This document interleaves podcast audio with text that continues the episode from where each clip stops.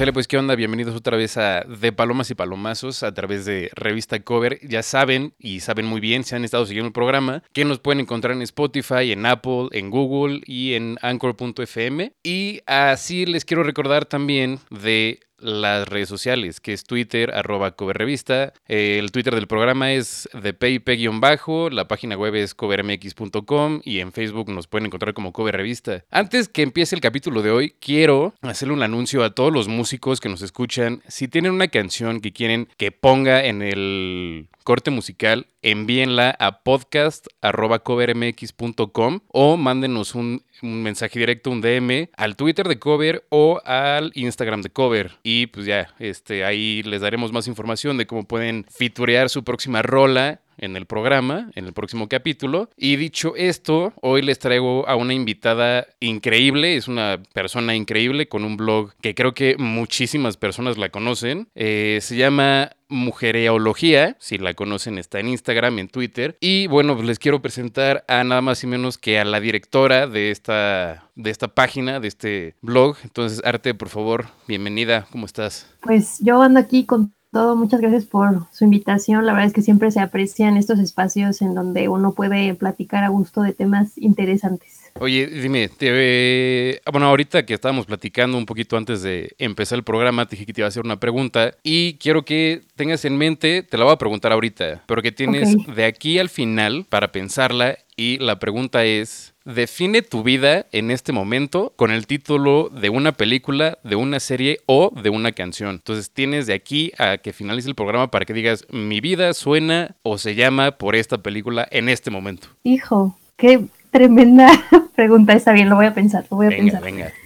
Oye, Arti, cuéntanos, eh, ¿cómo empezaste la... ¿Cómo fue que empezaste la en la Biblia de las mujeres, esto que es mujeriología? Pues era un proyecto de la escuela, bueno, más o menos. La maestra de periodismo en segundo semestre nos dijo, tienen que abrir un blog y tienen que hacer notas de diferentes cosas. Y de ahí yo me pesqué para aprender a usar WordPress, mucho provecho.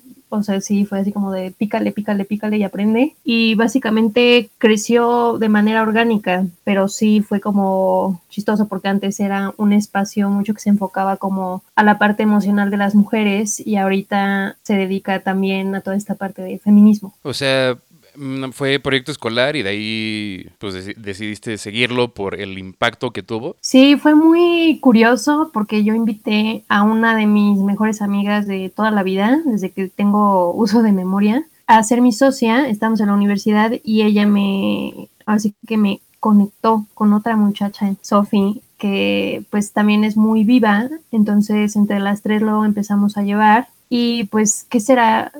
Nos tardamos nuestros buenos dos, tres años en crecer, pero fue como de la noche a la mañana. Solamente me acuerdo que en 2017 creció así. Exponencial gigante. Sí, o sea, imagínate, era 2016 en noviembre y teníamos 200 mil likes, me acuerdo súper bien. Pues y de repente en cuatro meses crecimos a un millón y de repente ya llegamos a los tres millones. Entonces sí fue así como una cosa que se me salió de las manos por completo en menos de un año. Pues, pues está, pues muchas felicidades por ese éxito tan, tan rápido. Nosotros llevamos aquí no sé cuánto y bueno, ya nos, ya nos escuchan más, ¿no? Pero pues felicidades. No, pero es que pues son dos mercados diferentes. Sí, no, completamente. O sea, nosotros vamos más como para el lado, eh, no quiero decir banal, pero pues el lado que, que que te mata el tiempo, más o menos. Claro. Este, oye, te quería preguntar, ¿cómo es hacer contenido para, para mujeres? O sea,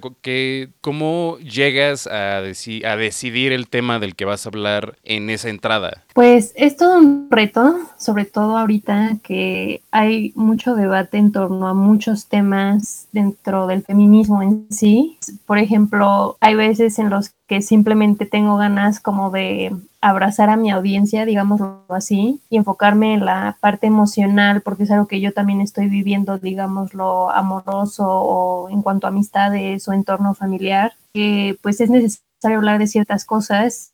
Y pues nada, yo soy muy curiosa, me gusta leer, me gusta informarme. A veces pasa que estoy leyendo y hay un tema que me interesa y es como, listo, esto es lo siguiente en la lista pero sí es un reto hablar de este tipo de cosas porque eh, expones ciertos puntos de vista en el internet, pues corres cierto peligro a veces de que a lo mejor y te crucifiquen o algo no le guste a la audiencia y entonces se te vayan a la yugular. Eso, ¿no? Digo, no vivo por los likes y los follows, sino porque expreso lo que realmente creo. Entonces, sí, es muy bonito, es muy padre ver que hay mucha gente que está creciendo mismo, así como yo lo estoy haciendo, pero sí es un reto de todos los días. ¿Qué, ¿Cuál dirías que es el, el mayor reto que has, que has vivido dentro de, de tu blog. En cuanto a, mm, no sé, ¿has sufrido machismo o discriminación por ser mujer en, en, en alguna entrada o que, que llegue un, un hombre a decirte esto está mal y que tú le digas eh, no?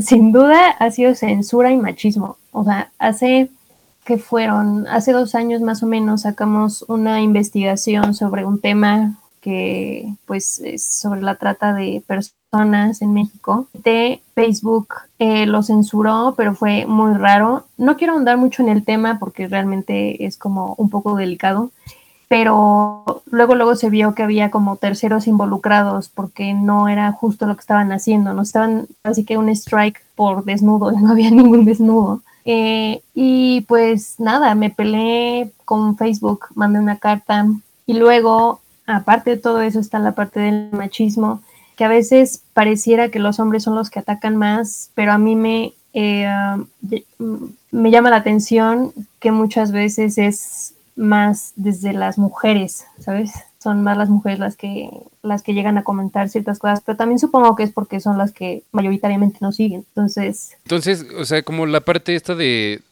tu propia audiencia es la, la, que, dirías que tu propia audiencia es la que más te ataca en, en algunos temas? Pues a veces dudo mucho que sea como mi propia audiencia, sino que al momento que tú publicas algo que en automático sabes, ¿no? Creo que yo ya después de seis años sé perfectamente bien cuando voy a publicar algo que puede causar ruido y sabes que al momento de que alguien lo comparta puede llegar alguien exterior a ti que te lanza pues, sus comentarios negativos o también nos han mandado mensajes por inbox o por Instagram, pero realmente em, también se divide mucho dependiendo de la red social. O sea, en Twitter nunca hemos recibido ningún mal comentario, por ejemplo. En Instagram sí, pero no tanto. En Facebook es donde más abunda. Ahí me atrevería a decir que es porque nuestro contenido empezó a dar este giro, pues sí, más hacia el feminismo y entonces, pues hay todavía una parte de la población femenina ya mayor, digámoslo así, que sigue siendo muy conservador. Y es donde entran los guamazos. Yeah, pues seguro algún trolecillo, ¿no? Por ahí. Sí, también.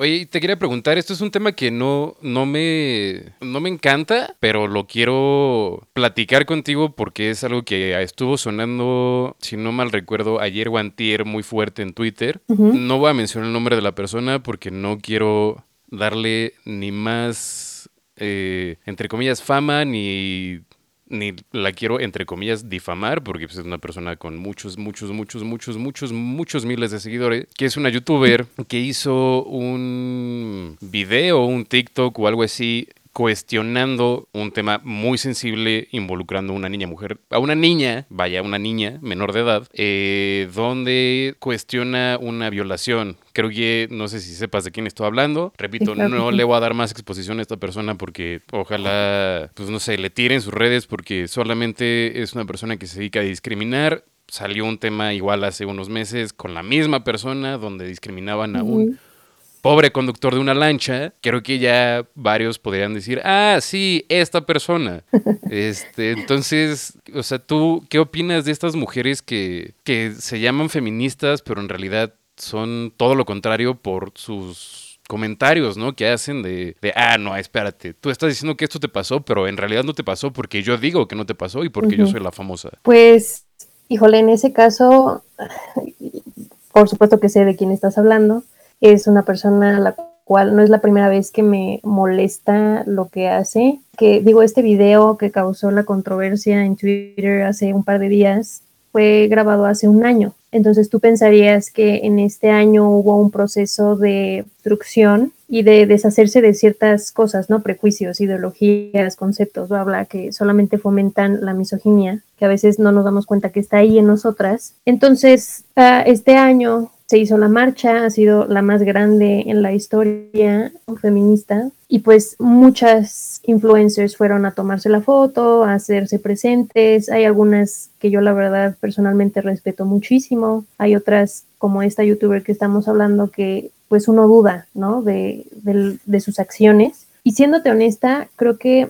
todas hemos sido malas feministas, todas, o sea, todas hemos sido eh, machistas, todas hemos emitido algún juicio pues malo hacia una mujer y creo que es totalmente válido. El problema con ella fue que es increíble que después de haber ido a la marcha y supongo yo que el haber ido a la marcha la hizo involucrarse con el tema de fondo, esto quiere decir saber lo que es ser víctima de violación, lo que es ser eh, víctima de acoso, entonces ser más empática, ¿no? Pero su problema fue que no, no, no pidió disculpas, simplemente ella siguió montada en su macho, como dicen, y entonces no fue ni para, ni para pedir una disculpa ni para darse cuenta del error, que es que ella no podía pedirle evidencia a una víctima de violación ni difamarla de esa manera, ni tampoco hablar de su cuerpo de esa manera, o sea, llamarle gorda, eh, no sé, la verdad es que yo cuando lo vi sí me quería dar un ataque, así de manita asesina, como le digo a Jorge, así de... No sé si me está explicando, como si tuvieras una pera de boxeo. Sí, sí, sí. Así.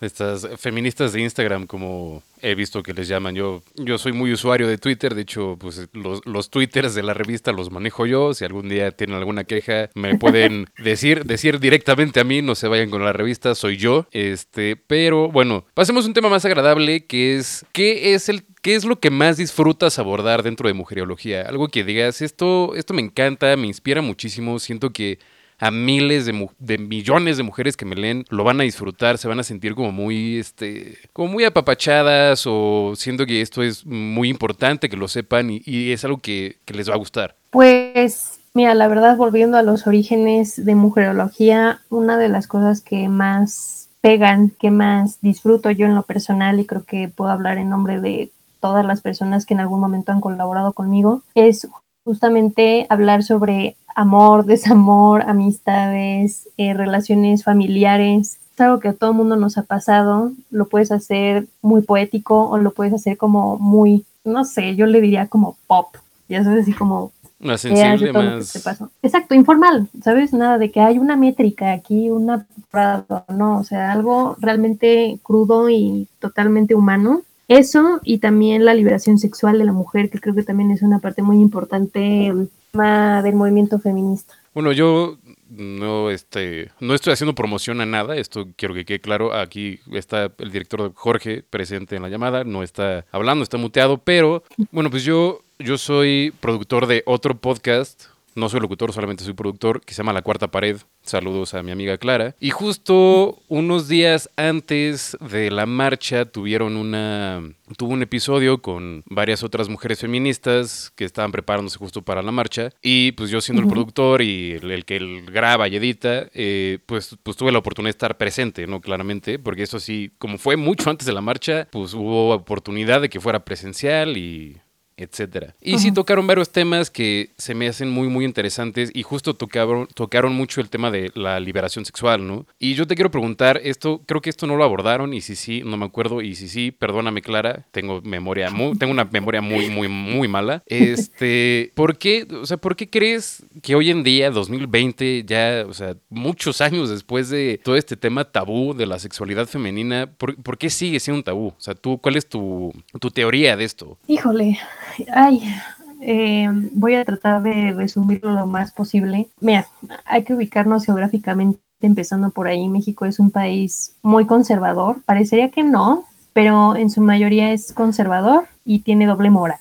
Eh, es una cosa, pues, un fenómeno que yo la verdad me, me molesta, pero uno trata de lidiar con ello y sobre todo América Latina padece muchísimo de ello. Em, creo que el problema más grande es que la educación sexual integral no es un tema que sea primordial, empezando por ahí, por lo básico, que es la educación. Entonces, em, se vuelve un tema completamente desconocido, ajeno, y los niños en promedio a los 11 años empiezan a tener contacto con la pornografía, por ejemplo, y es algo completamente irreal, es algo completamente ficticio lo que hay ahí en unas ocasiones. Y también alimenta mucho esta parte del machismo, es otro tema completamente diferente. Ocasión, si dejáramos como este tema conservador, porque la gente piensa que el hecho de que les vas a dar educación sexual a, los niños implica eh, enseñarles el Kama Sutra casi casi, es, eh, creo que estoy diciendo palabras muy fuertes,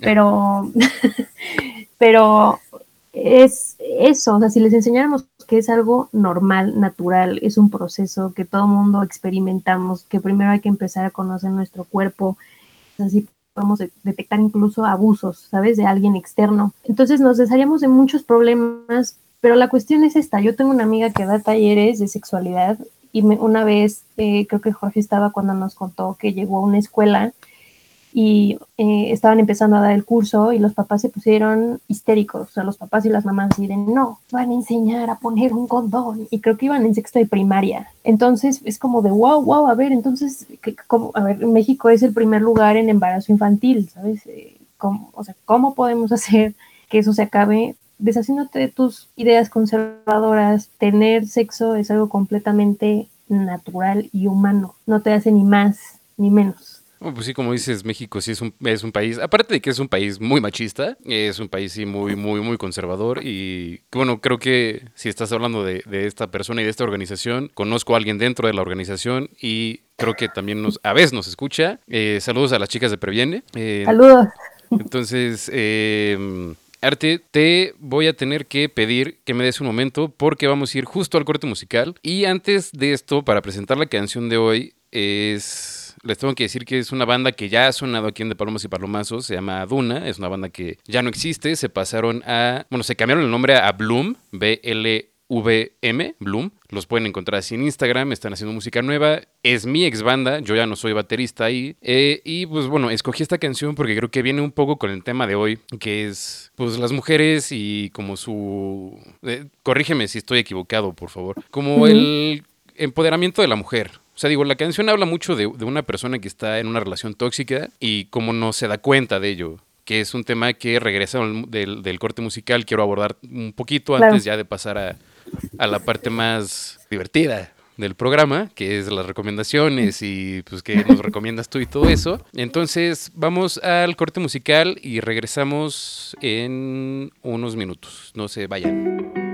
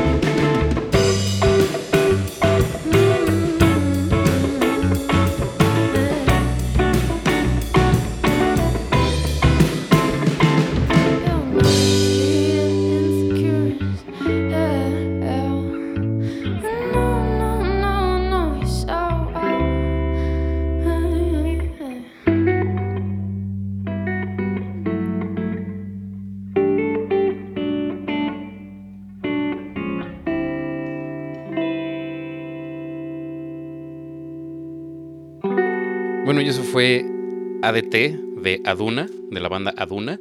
Eh, síganlos ahora en sus redes sociales que son v, B, L, B de, B de burro y B de vaca, Bloom, Bloom. B de, B de burro, L, B de vaca, M. Y pues seguimos con arte de mujerología. Eh, y bueno, pues te dije que quería platicar un poco de, del tema de esta canción que es eh, una persona, una, una, una mujer eh, encerrada en una relación tóxica, que ella, ella sabe que es una relación tóxica. Y esto es algo que se ha, que se ha dicho mucho, ¿no? La toxicidad.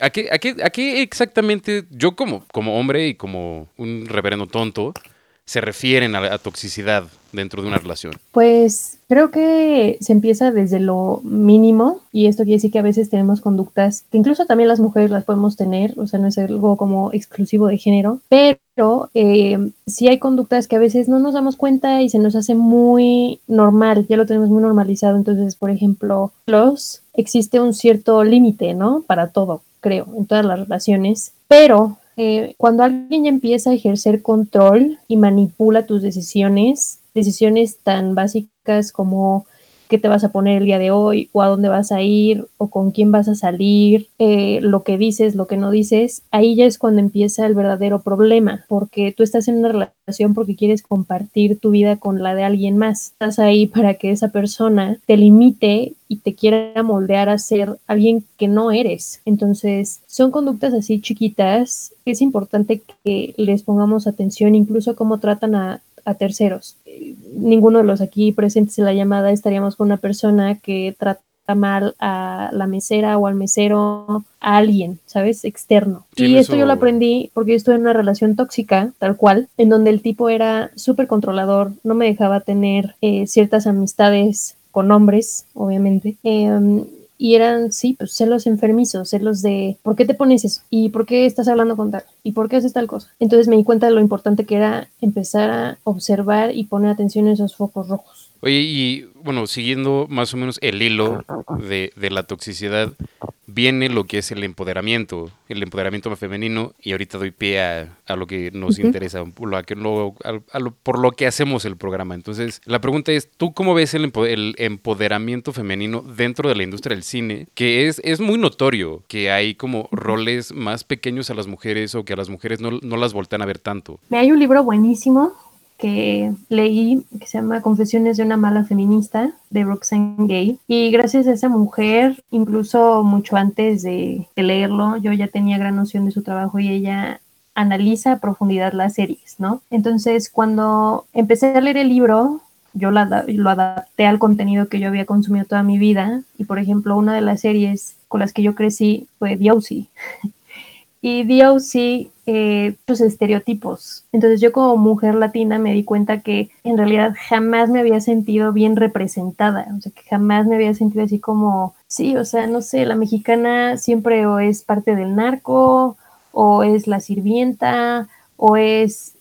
Y, y no es cierto, o sea, incluso, no sé, incluso dentro de la televisión mexicana o el cine mexicano siguen habiendo muchos estereotipos, era de representarnos porque el empoderamiento femenino empieza, volvemos igual, desde las cositas chiquitas, y una de ellas es justo cuando ves a alguien que te representa, cuando la ves y dices, si ella pudo hacerlo, yo también, porque yo soy como ella, yo me veo como ella, yo hablo como ella. Paricio, por ejemplo, es una mujer que es 100% mexicana, Oaxaca, y entonces, ¿qué pasa? Que entonces al verla en estas grandes ligas, no solamente se trata de que se haya hecho un buen papel o no, sino del impacto que puede tener para niñas que la vean y digan, híjole, yo puedo aspirar a algo más. Yo quiero estudiar, yo quiero prepararme, yo no quiero quedarme aquí y solamente crear una familia. No digo que crear una familia esté mal, pero sí que no sea su único destino, ¿me explico? Claro, pero haz de cuenta, o sea, justo hablando de, de Yalitza Aparicio, es, es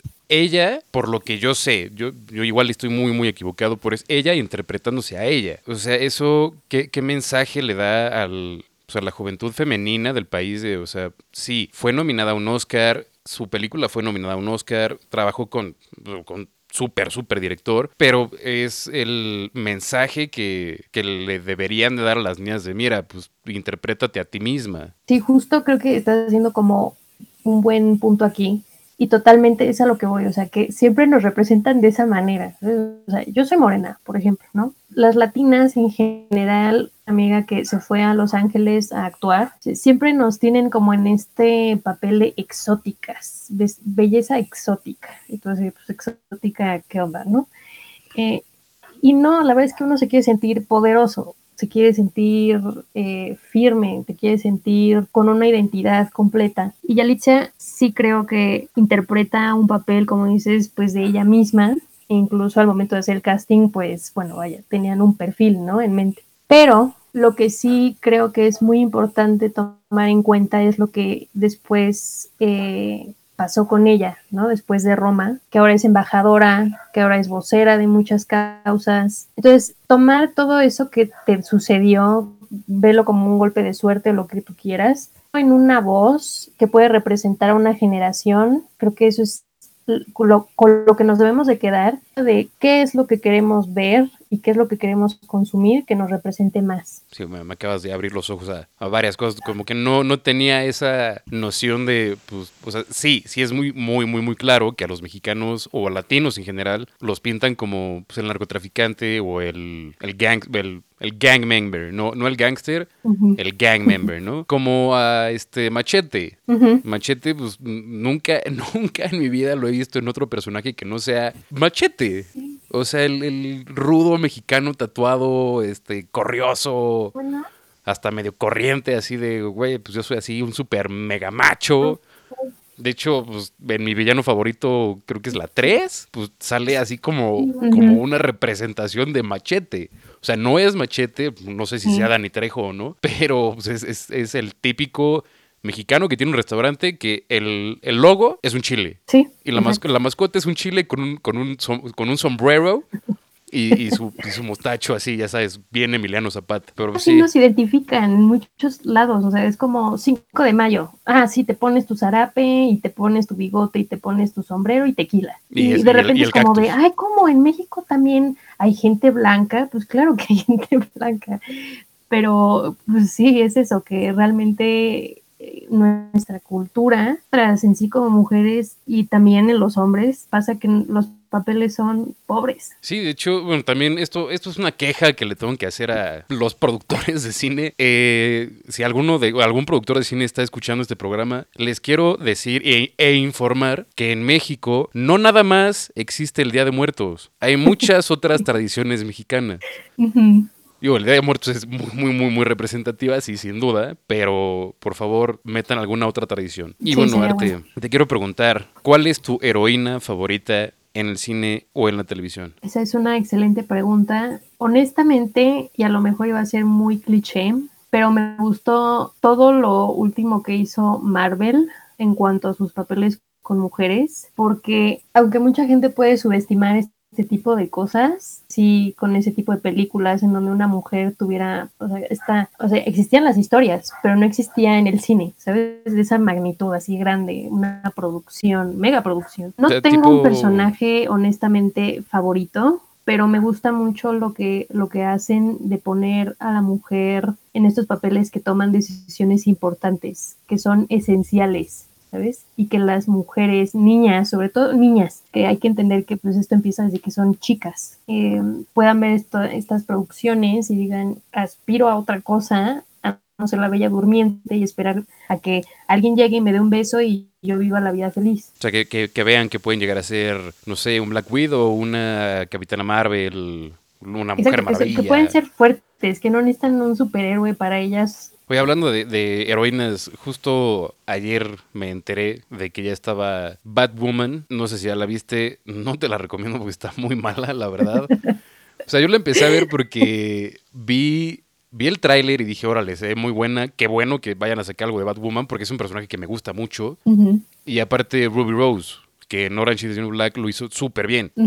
Y en esta serie lo hace, lo hace muy ¿Pésimo? mal. Pésimo. O sea, el guion está malo, la edición está mala, los guiones, el, diálogo está malo, el el, traje que le dan al final está, está feo, no sé, o sea, no me gustó nada, no sé. Yo no la recomiendo, pero aún así quiero recordarles que solamente es mi opinión. Si ustedes la quieren ver y les gusta, nos pueden dejar un comentario en el Twitter de arroba de bajo que es el Twitter del programa, y podemos debatir de por qué sí o por qué no es una porquería. Yo no la he visto, pero eh, definitivamente eh, no planeo, no, no la tenía ni en la lista. Lo que me dices, porque ahora quedó más abajo en la lista. Sí, no, no, no, no la recomiendo nada, sí, cero. O sea, vi, creo que, creo que vi tres capítulos y fue así, no, ya, ya, please, please, por favor, porque todo, todo, o sea, es de esas series que ni te dejan en un cliffhanger. O sea, ni eso pueden hacer bien. O sea, es como, o sea, quiero saber qué va a pasar en el próximo episodio. En el próximo episodio ya sé qué va a pasar. Porque ya me lo dijiste en el, episodio anterior. Y no me vas a dar un twist. O sea, es como, ya me dijiste exactamente bien qué va a pasar. Y no, no es de que es predecible, es como,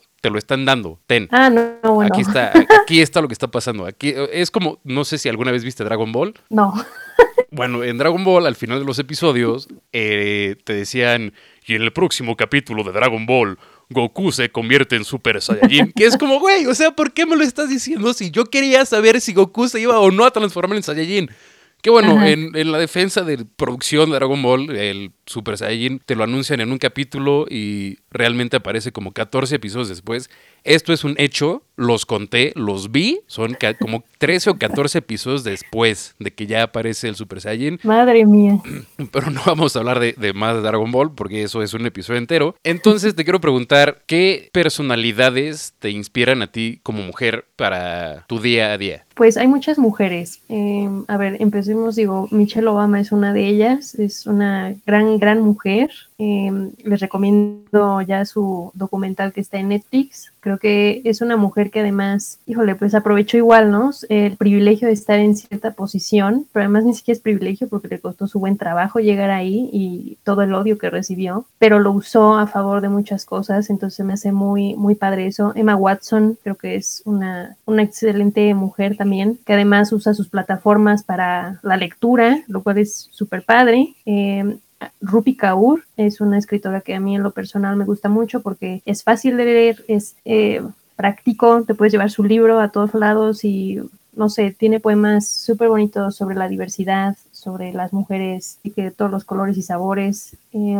y creo que eso es muy importante, que haya mujeres de todas las culturas, todos los rincones del mundo hablando de este tipo de cosas. Eh, ¿Quién más? Híjole, es que, pero Roxane Gay es una de ellas, porque también es una mujer que inspira muchísimo. Ella sufrió de eh, desorden, ¿qué, desorden tuvo ella? No me acuerdo, pero tuvo problemas con ello y a raíz de eso escribió libros, uno de ellos es Confesiones de una mala feminista, eh, y también Yamila Yamil, la actriz, tiene una voz muy poderosa, creo que es una de las mejores voces de esta generación, diría yo. Es como no tiene pelos en la lengua. Mira, algo que, que, que me, me, me, gusta mucho es el hecho de lo que dices más o menos como de Emma Watson, ¿no? Que usan su fama y ya no para ser virales, ¿no? O sea, como, bueno, me acuerdo de, de esta gimnasta, esta eh, Marooney, Michaela Marooney, no sé cómo se pronuncia su nombre porque está muy extraño, pero pues es, o sea, voy a hacer como la comparación, no sé que no debería, pero como esta parte de Makila Maruni, años después de, toda su fama de las Olimpiadas, de ser una medallista olímpica y pues, del meme que salió, eh, como que todo lo, todo lo que ganó de fama lo usó para, mírenme, soy famosa, soy viral, voy a hacer TikToks. No sé si hace TikToks o no, pero... Y está la, como la otra parte, ¿no? De que está haciendo Millie Bobby Brown, la protagonista de Stranger Things, que ya es, es, embajadora de la UNICEF. Eso, eso a mí se me hace increíble, o sea, que hagan este, como esa, que aprovechen eso para hacer algo para bien. O sea, digo, no, no estoy diciendo que hacer TikToks esté mal, no sé, a mí los odio con toda mi alma porque el bailecito ese que se traen con esa rola de los brazos y eso, o sea, la última vez que me enviaron un TikTok, yo no tengo un TikTok, pero tengo amigas que, que, me comparten así como, güey, esto está muy cagado, lo abro y es el mismo video de unas personas haciendo el baile de los brazos de una rola que ni sé cómo se llama y la última vez que me enviaron un TikTok, creo que aventé mi teléfono por la ventana, literalmente. Solo aventé al jardín, pero dije, ya no puedo más con esta canción, ya lo odio todo. Además es la misma canción con los mismos pasos y te lo mandan con 20 personas diferentes. Y no son 20 personas, son 20 mil personas que lo están haciendo. Y ahorita ya salió una nueva y al parecer el baile es como estás manejando un coche y se te baja, no, no sé, no sé, pero ya, o sea, ya yo ya no puedo con eso. Entonces, pues aplaudo a las mujeres, igual y no les importa mi opinión, porque repito, yo solamente soy locutor de un podcast, eh, que hagan algo para bien. O sea, si son influencers o famosas, actrices, lo que sea, pues hagan algo así, ¿no? O sea, contribuyan al bien de la sociedad que ya está ultra podridísimo. O sea, ahorita está, tan siquiera lo que yo consumo en redes sociales es puro odio. De hecho, ya estoy cerrando algunas redes sociales porque es puro odio. Este, entonces, pues sí, si tienen la oportunidad de hacer algo para bien, háganlo, por favor. Sí.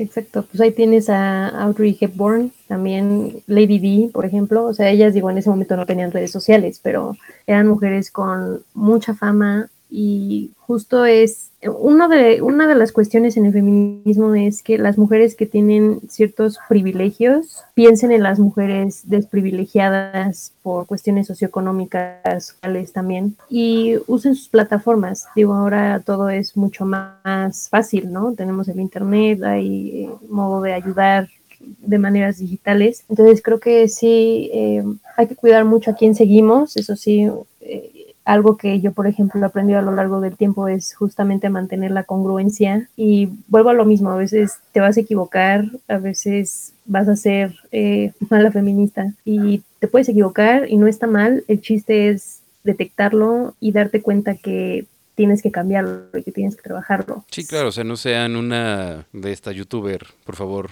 por favor. Sí, no, hay, perfección no va a haber, pero creo que lo que pasó en esta situación, así como lo, lo que pasó con el rapero este horrible, que tiene sus letras eh, tal cual, que hablan de feminicidio, es justamente que hay que exigir a las plataformas que tengan mejores filtros, porque ahora con los algoritmos ya es algo como que y no hay alguien que realmente lo controle y diga, oye, ¿sabes qué? Creo que esto incita al odio verdaderamente. ¿Qué está pasando? Spotify, YouTube, SoundCloud, eh, Instagram, Facebook, Twitter, todas las plataformas creo que deben tener mejores filtros y de hecho hay una iniciativa que lanzaron ahorita a raíz de, este rapero para que se exijan mejores filtros. Yo, yo también vi, vi el caso también de este, de este personaje y qué asco, la verdad, qué asco.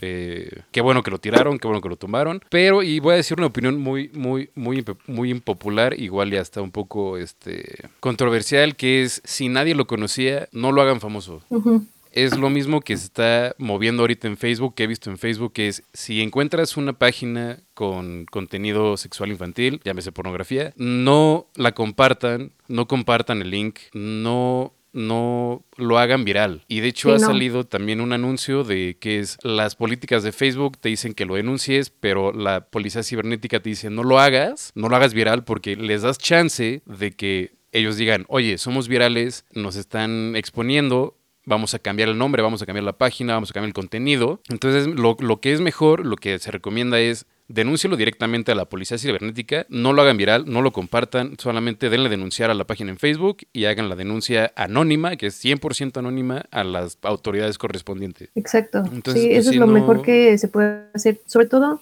¿Sabes qué pasa? Yo este sujeto ya lo había visto antes comentando en muchísimas colectivas y páginas feministas. Un odio jarocho, o sea, este tipo yo ya lo había visto antes y sí tiene algo mal, no, no sé, psicópata, sociópata, pero sí se salió de control y creo que justo esta alternativa se me hizo muy asertiva porque la lanzó justo la chava que volvió viral eh, la historia de este sujeto y dijo, bueno, eh, ya sabemos quién es, pero ahora, ¿qué es lo que podemos hacer? Pues darle solución al problema. Y el problema no es tumbarle nada más la página o que le bajen su contenido, sino que en serio estas plataformas se tomen el tiempo y un especial de tener esta perspectiva de género. O sea, no es posible que este tipo tuviera su música ahí. No, para nada. O sea, sí, sí debe haber un filtro, pero pues igual yo le hago un llamado a la gente que me escucha. Por favor, esas cosas no las hagan virales. Porque nada más le están dando más exposición y más exposición, que es lo que quieren. O sea, y lo sé porque, porque es muy notorio. O sea, yo que estudio más o menos algo similar, que es cómo hacer un, algo viral o así, es, o sea, la gente tiene, dice, dice esas opiniones o, dice, o sea, tiene esos pensamientos porque es mírenme, mírenme, denme atención. Entonces, no les den esa atención, no se lo merecen, no, no, mm, no lo hagan, simplemente no lo hagan eh, viral.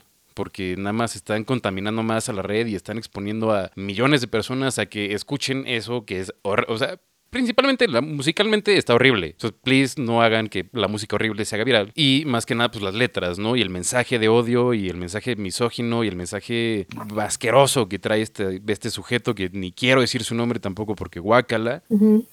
Entonces, este, pues no sé, pero sí, sí, estoy muy de acuerdo en que tenemos que, bueno, las plataformas tienen que tener más filtro y pues... Pues ojalá y se logre, porque sí es una lata. Eh, espero que, que sí pongan atención en eso y pues a ver qué pasa. Ojalá y en estos días den una buena noticia. Exactamente. Oye, Arti, bueno, ya para despedirnos, eh, te hice una pregunta al principio del episodio, que es, define tu vida ahorita con el título de una película, una serie o una canción. Es, mira, se me ocurrió una que justamente es del soundtrack de una película que es una de mis favoritas de Sing Street y se llama Drive It Like You Stole It. Y por el mensaje de la canción o por o el, título. El mensaje de la canción, o sea, toda esa canción me representa. Yo creo que en esta vida, pues, tienes que tomar riesgos, aventarte y, pues, ¿qué es lo peor que te puede pasar? Que no te vaya bien, ni modo, lo vuelves a intentar o encuentras otra manera. Pero ahorita me siento en ese mood, sobre todo por esta pandemia en la que, pues, ya nos dimos cuenta que, que no hay mucho que perder, que hay que intentarlo todo ahorita. Así me siento. O sea,